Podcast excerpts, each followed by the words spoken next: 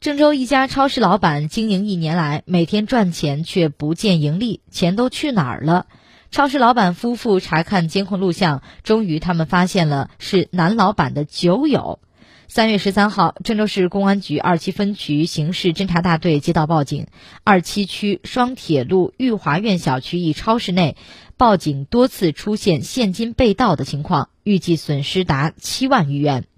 原来超市老板多次发现钱莫名其妙不见，便开始留心往来超市的人员，终于发现男老板的朋友任某经常偷拿超市里的东西。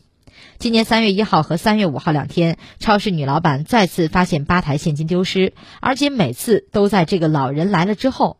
通过店内监控清晰显示，任某趁人不备拉开吧台抽屉，抓住现金往兜里塞的画面。民警将任某抓获后，得知其利用超市老板的信任，逐渐发展为好友关系。之后，每次趁与超市老板喝酒聊天之际，就实施盗窃行为。目前已多达二十三次。目前，任某已被警方刑事拘留。